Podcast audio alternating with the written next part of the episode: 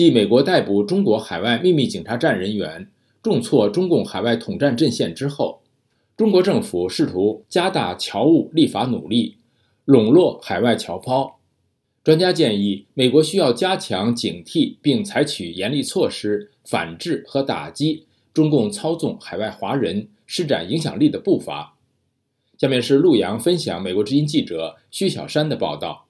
中国国务院在提请十四届全国人大常委会第二次会议审议的报告中，建议尽快制定华侨权益保护法。中国海外侨胞总数目前超过六千万，分布在世界近两百个国家和地区。报告显示，当前侨情呈现出一系列新特点和趋势，包括侨胞构成发生深刻变化。经济科技实力稳步增强，侨胞融入主流社会意识增强，社会地位逐步提升等等。在推动侨务工作发展的具体措施方面，报告要求贯彻落实相关涉侨法律法规，积极回应海外侨胞和归侨侨眷合理的利益诉求，以及引导海外侨胞遵守驻在国法律等等。美国国际律师事务所哈里斯·布林肯的律师。曾在中国广州担任美国领事官员的王安平对美国之音表示：“不管这项立法将如何定义海外华人，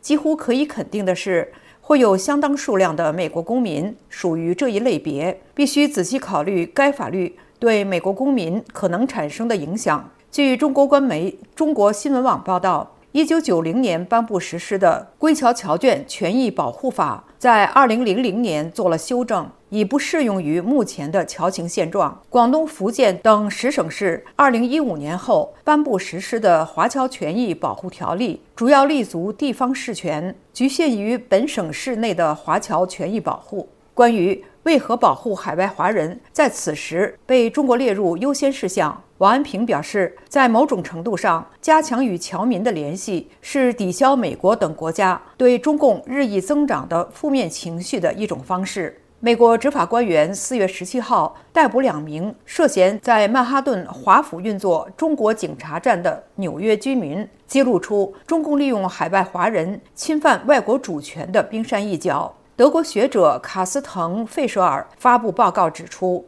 中国的华侨政策目标是将海外华人变成第五纵队，但也有人拒绝中国政府的合作，甚至与之抗争。他建议海外国家必须认真对待习近平领导下的华侨政策变迁，详细分析和记录中国的海外影响力活动和能力。王安平认为，作为当务之急，外国政府需要查明并关闭未经授权的中国政府前哨基地。并对听命于中国政府的人士采取适当的行动。另外，他建议西方政府应该更广泛、现实地看待中共的海外触角，并采取反制措施。